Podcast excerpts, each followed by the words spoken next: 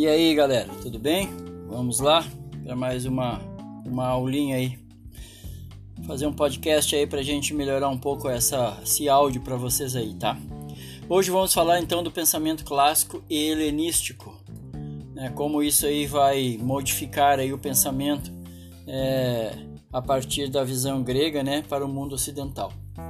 Então, a partir do século V a.C., o problema filosófico passou pela physis para o ser para o ser humano, ou seja, deixou de pensar na parte física, né, no, no, no físico, na physis, e, e, começamos a pensar nos seres humanos, como esses seres humanos é, vivem, por que, que, estão aqui, quem são, qual é que é a, a origem desse povo, o que que, o que que o humano faz na Terra, né?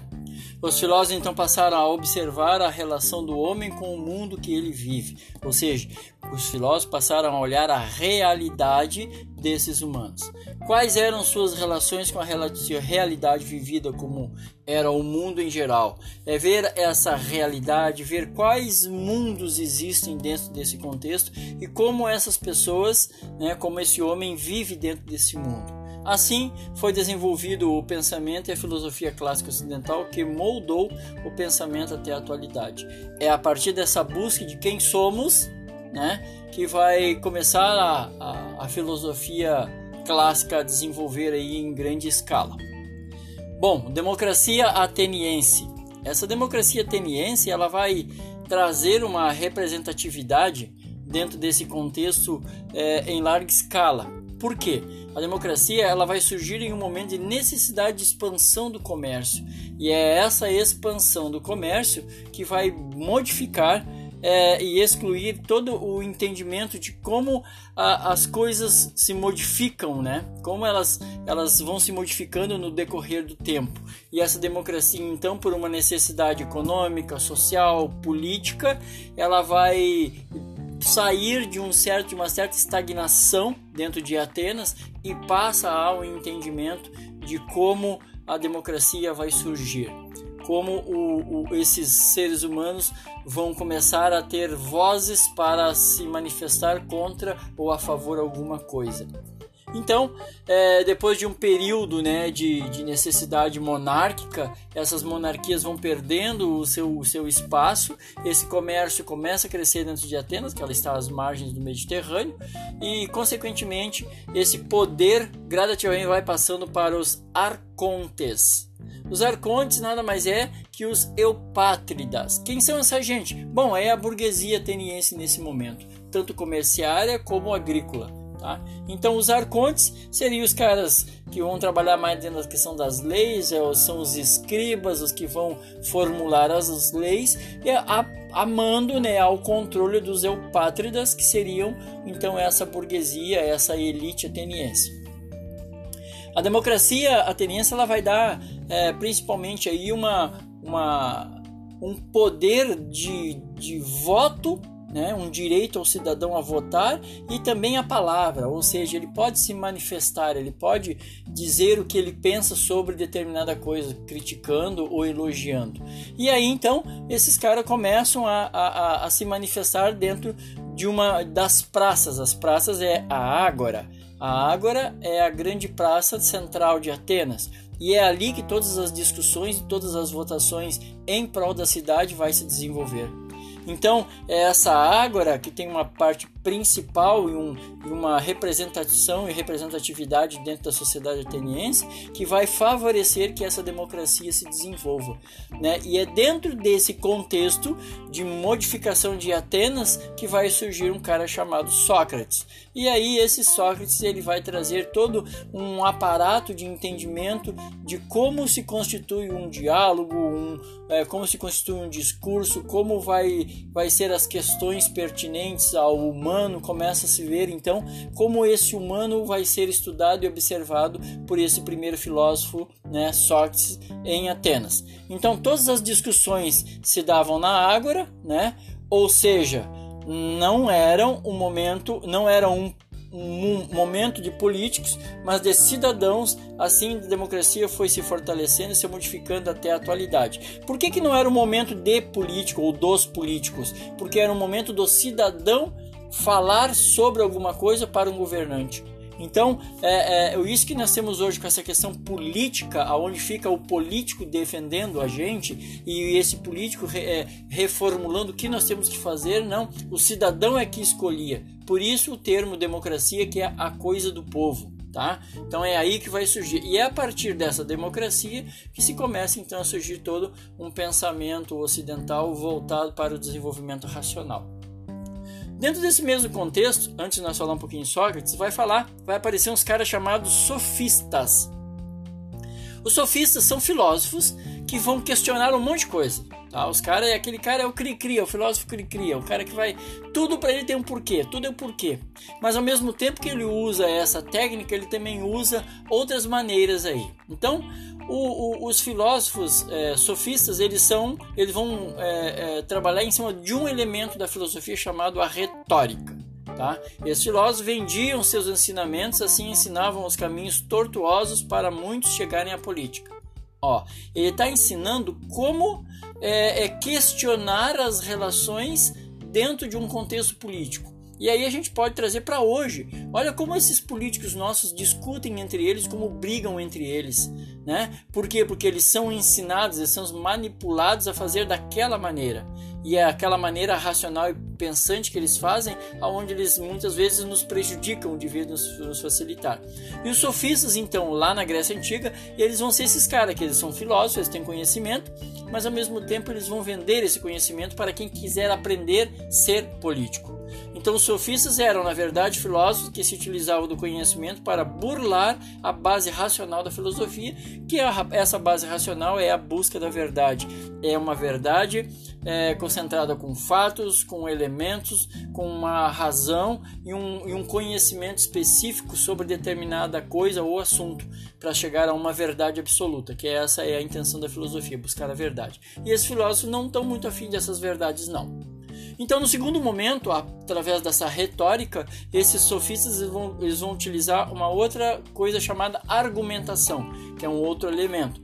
Então, a argumentação, quem tem uma boa argumentação, ele vai se desenvolver mais que o outro, é automático isso, né? Então, muitos se especializavam em algum elemento da filosofia como argumentação, que bem aplicada questionava os discursos na ágora. Olha só, então quando ele surgia questionando algum é, filósofo ou algum cidadão sobre um determinado assunto lá na praça, na Ágora, ele vinha com uma argumentação que desmanchava o que o outro estava falando. E aí, se o outro não tivesse esse poder de argumentação também, automaticamente ele perdia no debate. E perdendo no debate, o voto dele já não vale mais, né? Então, esse jogo de palavras era utilizado por raciocínios e concepções que colocavam em xeque as teses dos adversários. Tá? Isso que eu falei agora mesmo. Uma boa argumentação e uma boa tese falando com conhecimento, com certeza tu sabe, é, você sabe apresentar qualquer coisa quando tu tem conhecimento sobre o que tu vai falar, certo? Dentro desse mesmo contexto vai surgir mais um elemento chamado relativista ou relatividade, tá? Ou seja, nada é, é, é, absoluto, tudo é relativo, ou seja, tudo é paralelo, tudo pode ser moldado diferente de uma realidade que existe.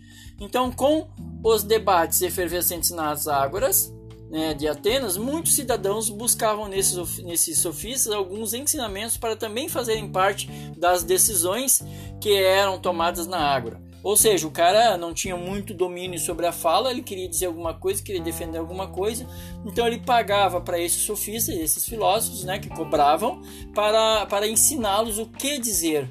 Então vejam só, a construção de um discurso ele dá através do dinheiro. A construção de um discurso ele é direcionado para aquilo que eu quero.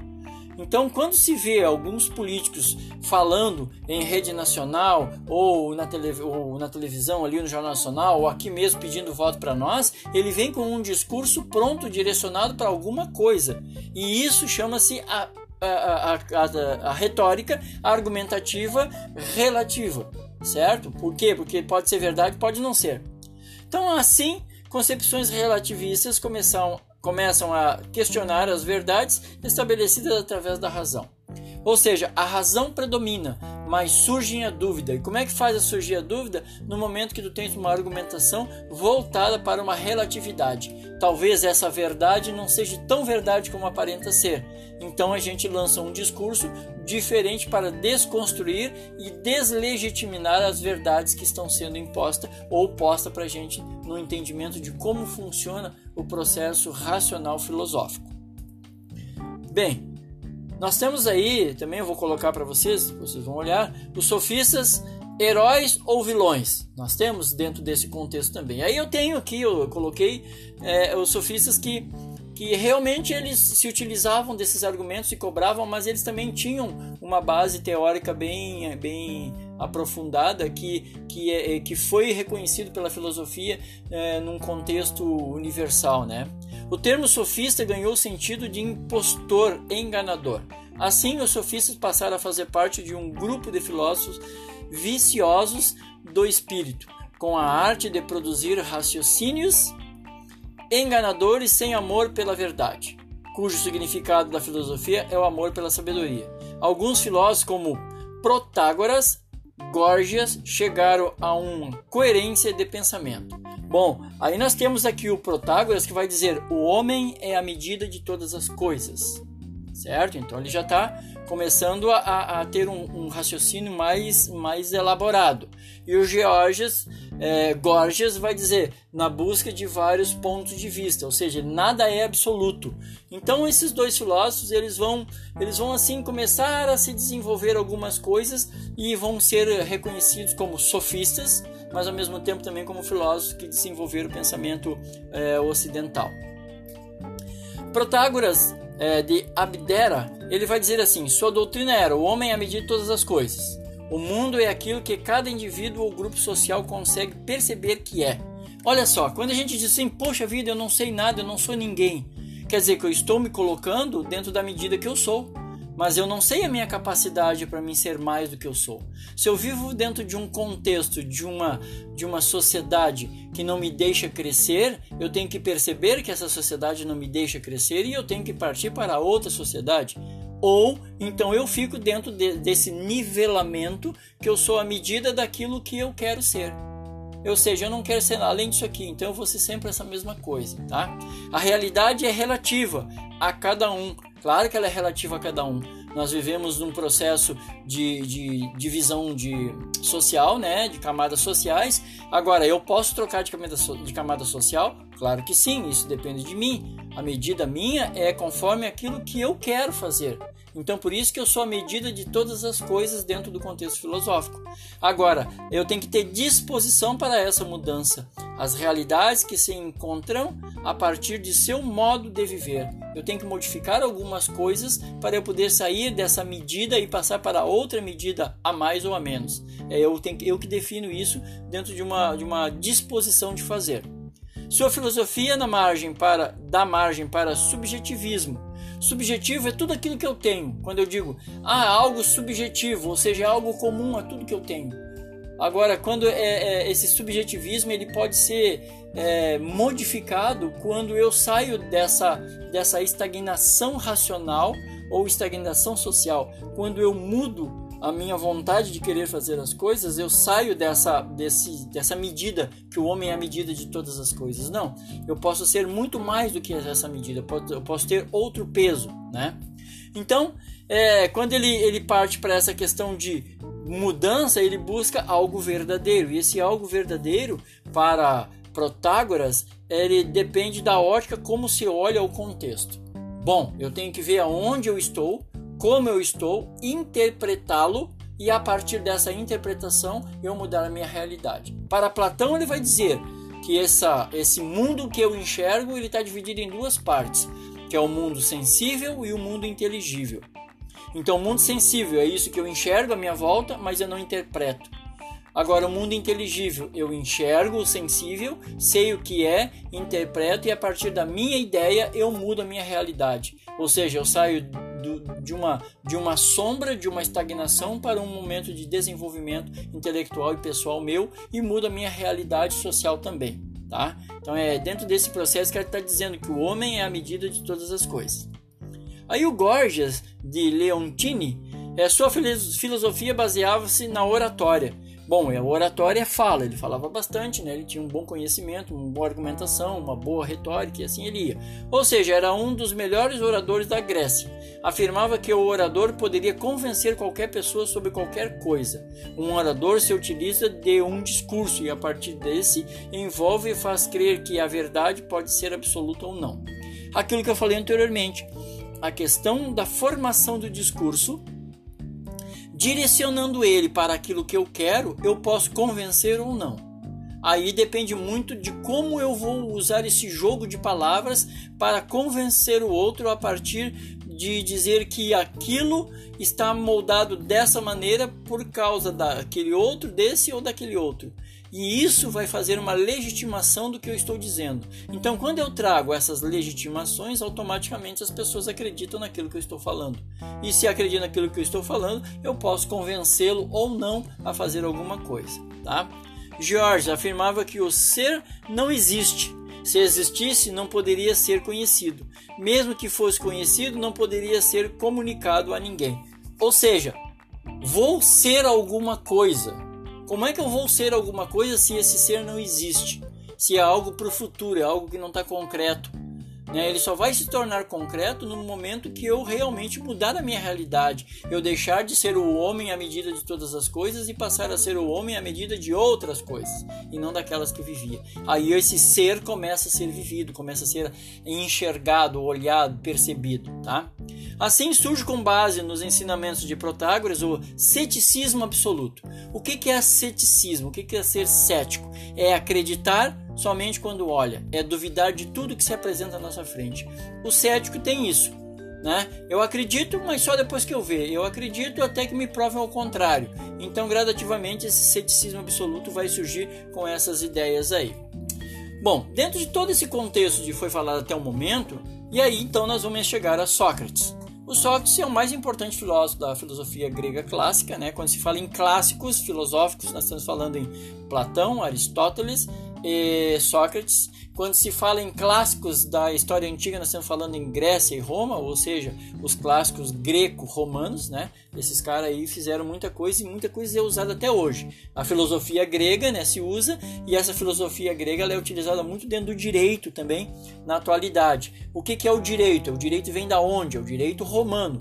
Né? Então, por isso esses clássicos são importantes.